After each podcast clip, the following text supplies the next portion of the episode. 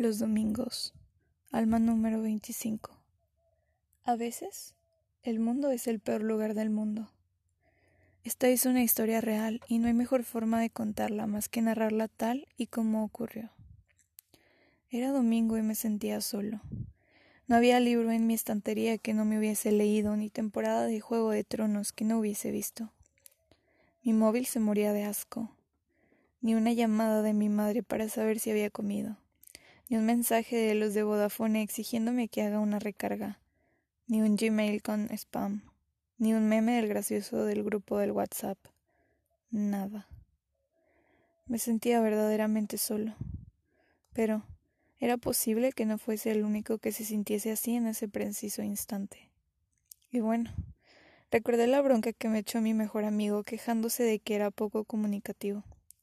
Así que yo, que era de esas personas que nunca iniciaban una conversación por el WhatsApp, decidí enviarles este mensaje a prácticamente todos mis contactos. De Daniel. Este no es un mensaje en cadena de esos. Soy yo, Dani. Bueno, solo quería darte las gracias por formar parte de mi vida. Este estúpido mensaje es para recordarte que el mundo es una gran mierda, un lugar hostil, peligroso, injusto, solitario.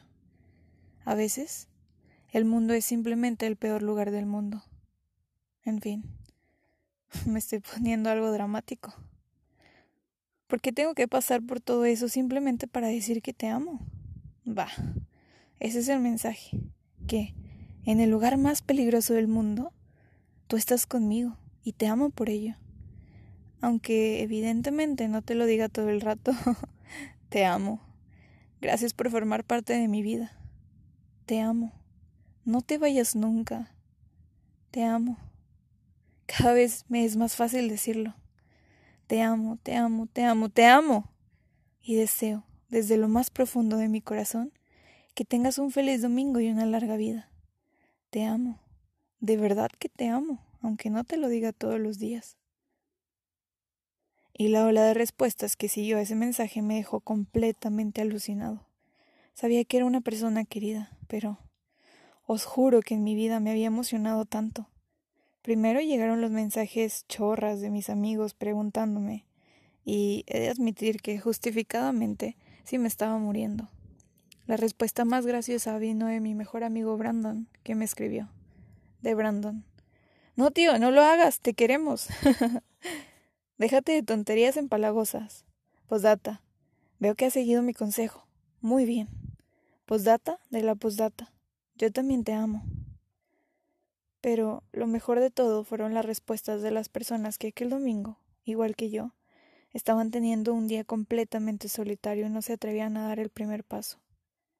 Me di cuenta de que las personas no somos tan distintas, de que nos une mucho más nuestra manera de sufrir que nuestra manera de amar.